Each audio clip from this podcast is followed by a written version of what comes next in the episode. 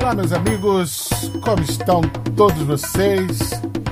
Imagino que vocês estejam com muita saudade da minha doce e aveludada voz, serpenteando por dentro dos seus ouvidos e chegando até esse, sua massa cinzenta.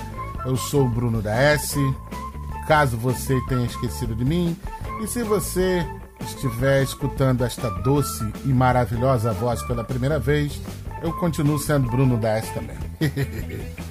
pois bem, como você já deve ter visto na capa deste, deste episódio, hoje sobre o que vamos falar. Vamos ver a mangueira entrando! Claro que não, animal, claro que não. Tô de sacanagem, essa é uma das piadas infames do carnaval. Assim como no, no Natal tem o tio do pavê para comer, tem sempre um desgraçado para falar. E aí, ficou até muito tarde esperando a mangueira entrar? né? Piada ridiculamente. Mas, obviamente, não dá para deixar de falar deste samba enredo que foi o samba da Mangueira. Eu vou botar ele aí na descrição do episódio, a letra, mas apenas por enquanto vamos escutar o samba em si.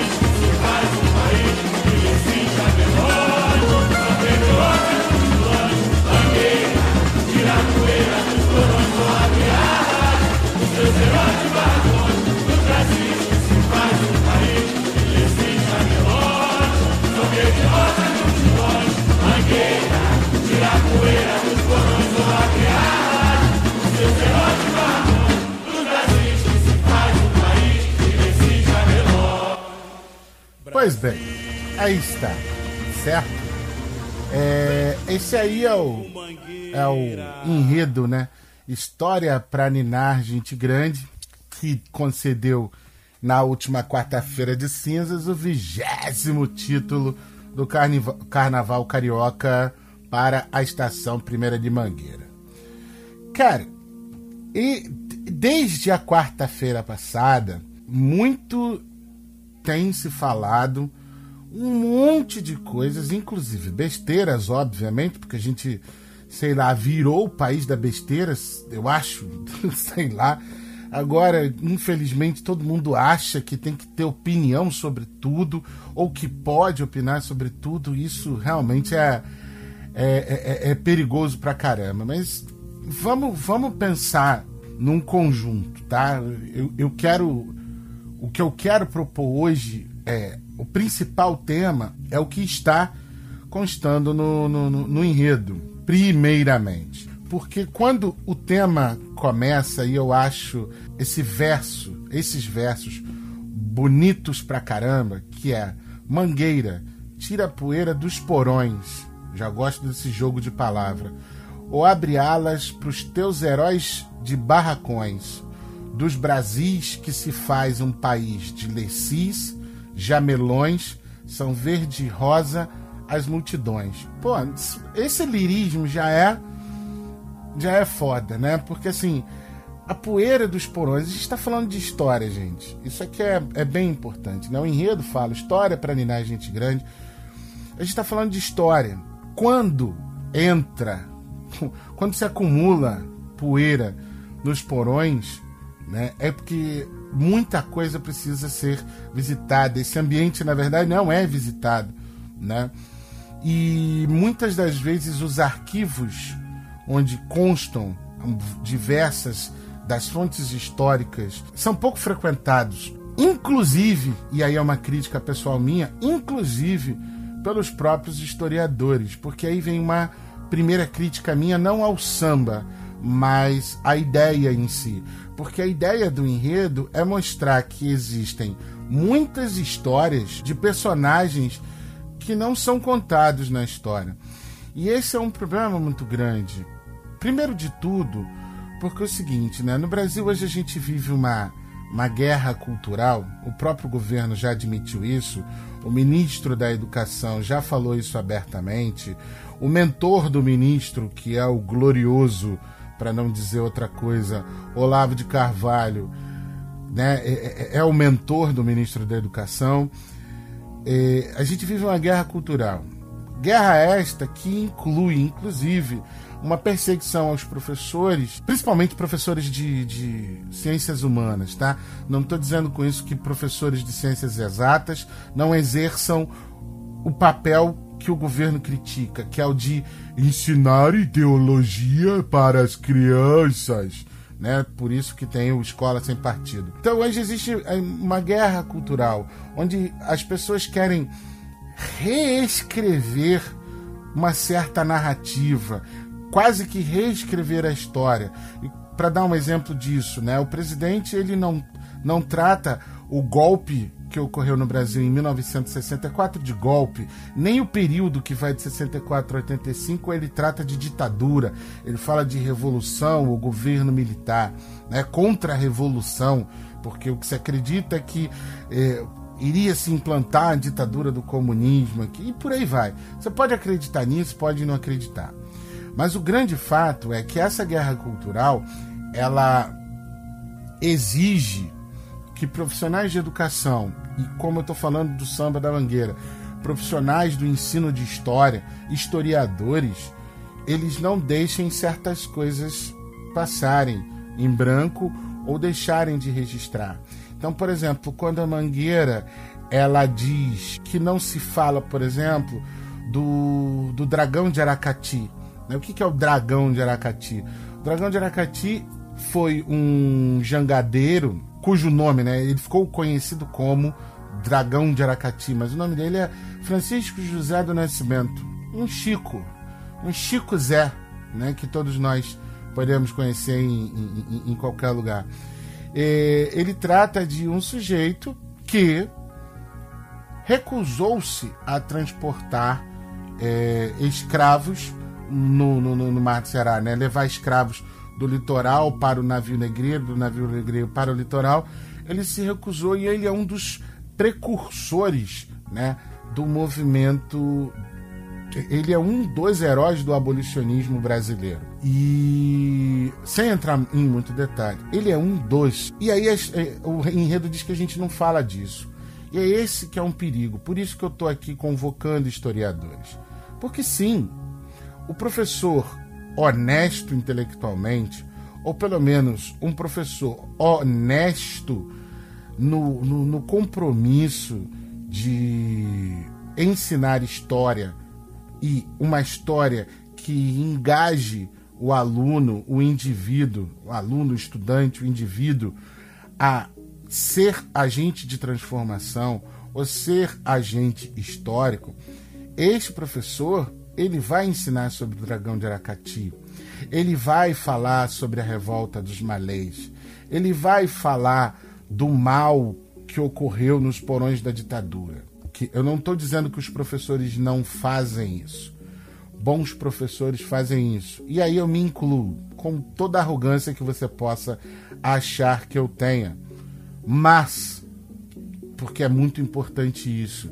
É, no ano passado eu tive uma turma em que eu me dediquei durante dois meses do bimestre né, de 2018 a colocar na cabeça deles fazer com que eles entendessem, por exemplo, que o suicídio era uma das formas de resistência que os pretos utilizavam contra a escravidão. Na sua cabeça, de repente, pô, como assim? Como é que eu vou resistir à escravidão me matando? A Dandara, a mulher do zumbi, fez isso. Morto, eu não sou mais escravo. Vivo, eu sou. A Dandara era livre.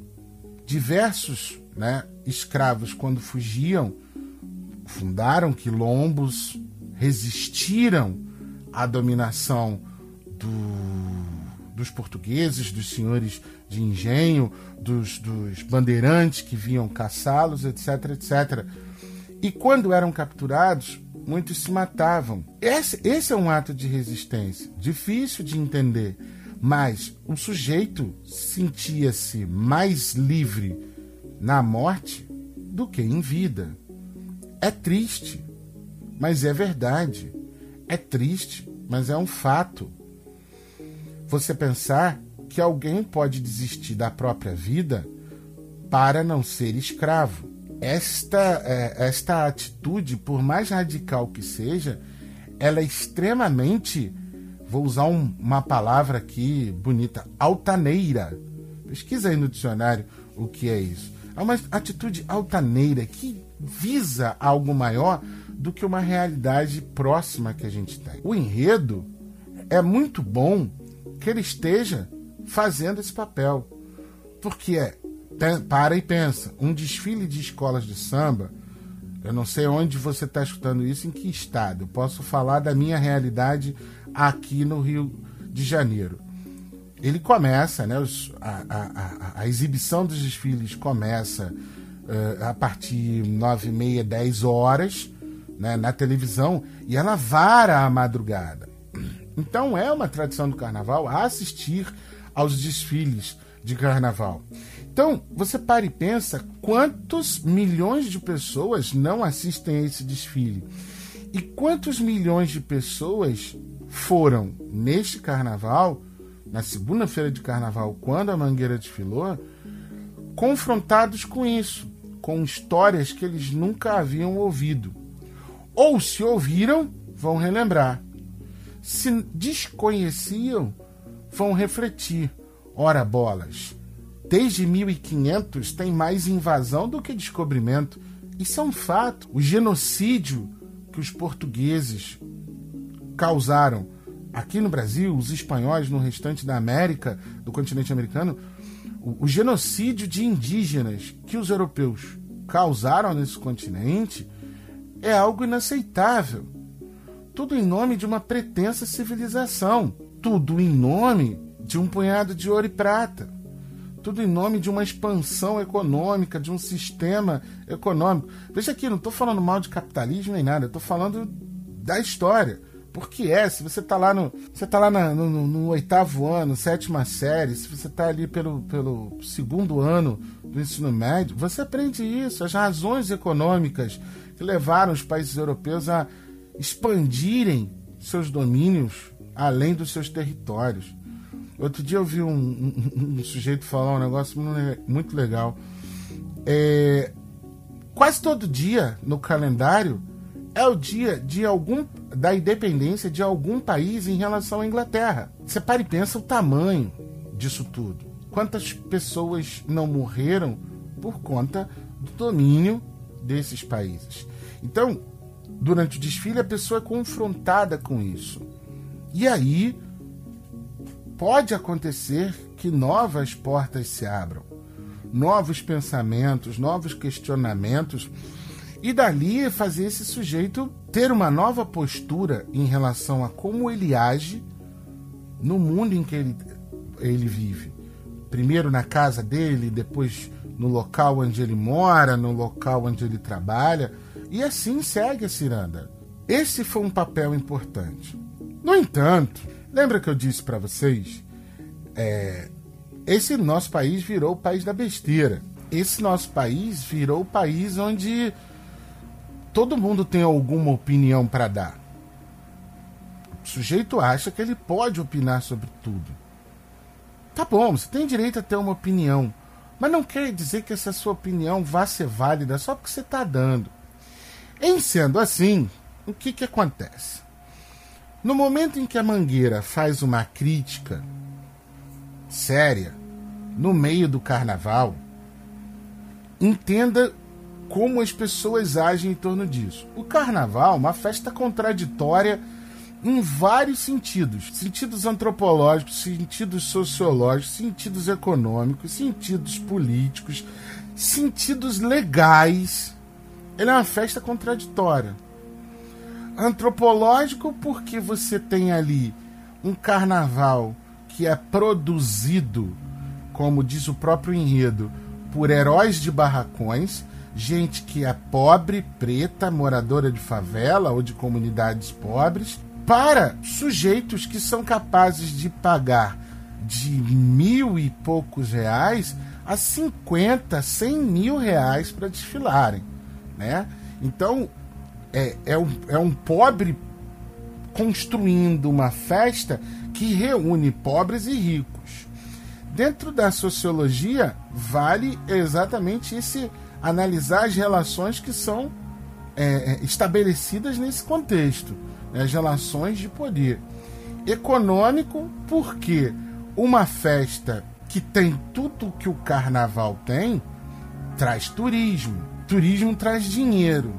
Mas a gente sabe que o carnaval ele é uma época que não é só para o sujeito ir de manhã nos bloquinhos, de noite desfile e depois ele vai para casa dormir. A gente sabe que infelizmente o carnaval também atrai uma série de predadores sexuais, porque existe, infelizmente, um roteiro de turismo sexual, não só aqui no Brasil, mas em diversos países do mundo. Então, a figura da mulher, da mulata boazuda, gostosa, que em muito tempo pregou no carnaval, colou nesse universo do turismo sexual. Então falei, né, do antropológico, do sociológico, do econômico.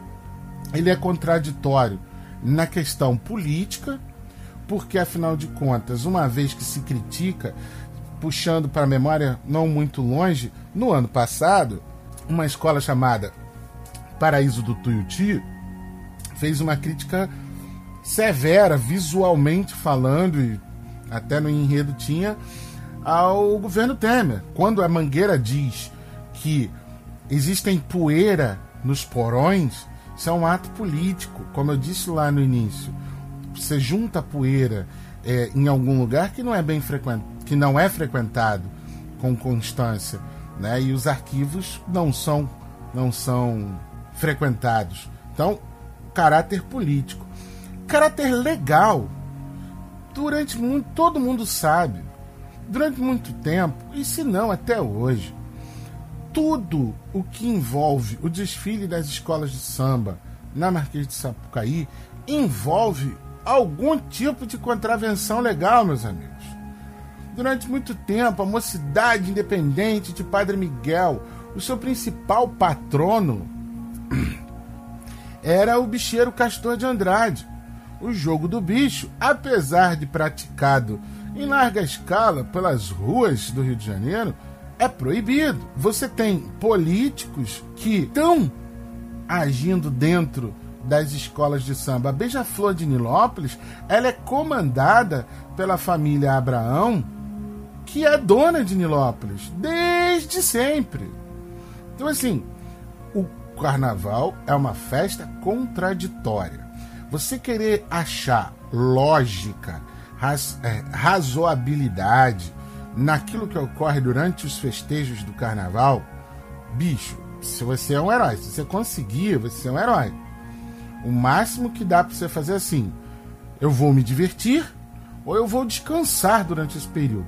Isso é uma escolha sua. Portanto, chegar ao ponto de criticar por que a Mangueira falou isso, aquilo, aquilo outro sobre história, sendo que o presidente da Mangueira está preso por desvio de dinheiro. Você quer criticar a Mangueira, dizer que a vitória dela vale menos porque ela está envolvida em contradição?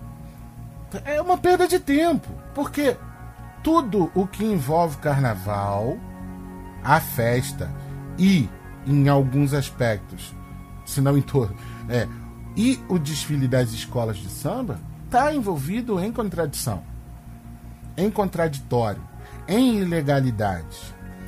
E aí eu vi um outro imbecil falando: ah, é, porque não pode a bandeira brasileira tá de verde e amarelo?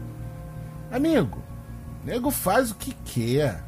Eu quero ver alguém prender. A última pessoa que eu lembro, a última pessoa que eu lembro que respondeu algum crime respondeu a algum crime em relação à bandeira nacional foi o Max Cavalheira, nos idos de 1993, em que acidentalmente a bandeira que ele estava utilizando durante o show que ele estava fazendo no Hollywood Rock caiu no chão, ele acidentalmente pisou. Quando ele acabou o show, ele foi preso. Porque você não pode pisar na bandeira do país, você não pode queimar. Existe uma série de, de, de leis em relação à proteção da bandeira, que é um símbolo nacional. Eu queria ver sair dali e prender todos os responsáveis por terem pintado a bandeira do Brasil de verde, rosa e branco. Ah, porque o, o, o, o samba da Mangueira falou da, da Marielle. Ah, mas eu nunca ouvi falar da Marielle até ela morrer. Isso é um problema seu, velho. Isso é um problema seu. Ninguém tem o direito ou a obrigação de escolher por qual dor vai sofrer. Podia ter morrido a Marielle você nunca ter ouvido falar da Marielle, mas, por exemplo, na mesma época pode ter morrido, sei lá, um cantor muito famoso, não vou lembrar agora, e você escolheu chorar por esse cantor e não pela Marielle. Quem vier te julgar por isso é um Zé Ruela. Ninguém deve julgar a gente pela dor que se sente ou por quem se chora. Né? O último remix que eu gravei, ele, eu estava escutando ele outro dia. Eu falei assim, gente, eu estava muito mal mesmo nesse dia, porque até o ritmo da minha voz é diferente. Mas é porque realmente eu estava mal com a morte do Ricardo Boechat. Então, quando você coloca tudo isso em linha, criticar o Carnaval da Mangueira, velho, é uma besteira que você pode fazer. O que está acontecendo no nosso país é onde eu estou dizendo.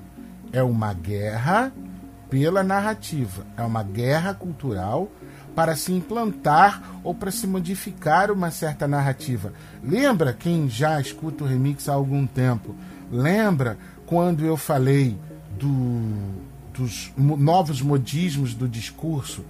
O tempo inteiro as pessoas estão se apropriando de palavras para tentar fazer com que essas palavras tenham outro sentido ou outra conotação às vezes até outro significado, para que essa, esse nova, essa nova significação, para que essa palavra atenda os seus interesses, sejam lá quais interesses forem. Então, por exemplo, hoje em dia, você fala em negros, você fala em pretos, você fala em retintos. É complicado? Até pode ser. Mas uma hora a gente aprende. Burrice é não aprender, não querer aprender. Ninguém aprende da noite pro dia de uma hora para outra. Ninguém aprende nada nessa vida urgentemente, na hora. Apenas se for um puta caso de extrema necessidade. Mas, ao longo do tempo, você vai recebendo as informações e você pode aprender a não fazer uma série de piadas escrotas que você fazia antes. Ah, porque agora não pode. Não, não. Entenda. Não vou nem entrar nesse assunto, porque isso gera outro podcast. Entendam.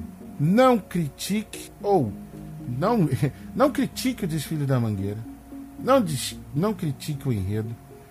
É, eu só estou levantando este caso hoje porque estou remoendo o samba enredo da Mangueira desde segunda-feira. E depois da vitória da Mangueira na quarta, eu ouvi muita gente falar besteira. E hoje, dia 12 de março de 2019, acabou. Ninguém mais está falando nada sobre isso. Isso é bom e ruim ao mesmo tempo. Significa mesmo que a gente tem uma memória curtíssima, né? E significa que a gente dá pouca atenção a determinados assuntos. Então, meus amigos, minhas amigas, continuo insistindo aqui. Não julgue a dor pelo por quem a pessoa sente dor. Não julgue porque essa pessoa sente dor. Não julgue o motivo pelo qual essa pessoa sente dor, chora, sofre. Tá certo? Tem gente que fala assim: Eu nunca ouvi falar da Marielle. Tudo bem você nunca ter ouvido falar. Deveria saber. Mas não sabe, tudo bem. Ah, mas ela não foi importante para mim. Não foi. Ele deveria. Porque a Marielle, assim como diversas outras mulheres negras desse país, lutou por direitos humanos, direitos básicos, universais, que são negados a diversas pessoas, principalmente por causa da cor da pele dessa pessoa, por causa da condição econômica dessa pessoa. Essa era uma das bandeiras da Marielle. Se a Marielle era homossexual, a Marielle era isso, aquilo, isso aí é, é, é, toda, faz parte de toda uma. Disseram que ela fazia parte, como é que era do negócio? De que ela, ela era. Já foi namorada do Marcinho VP Nossa.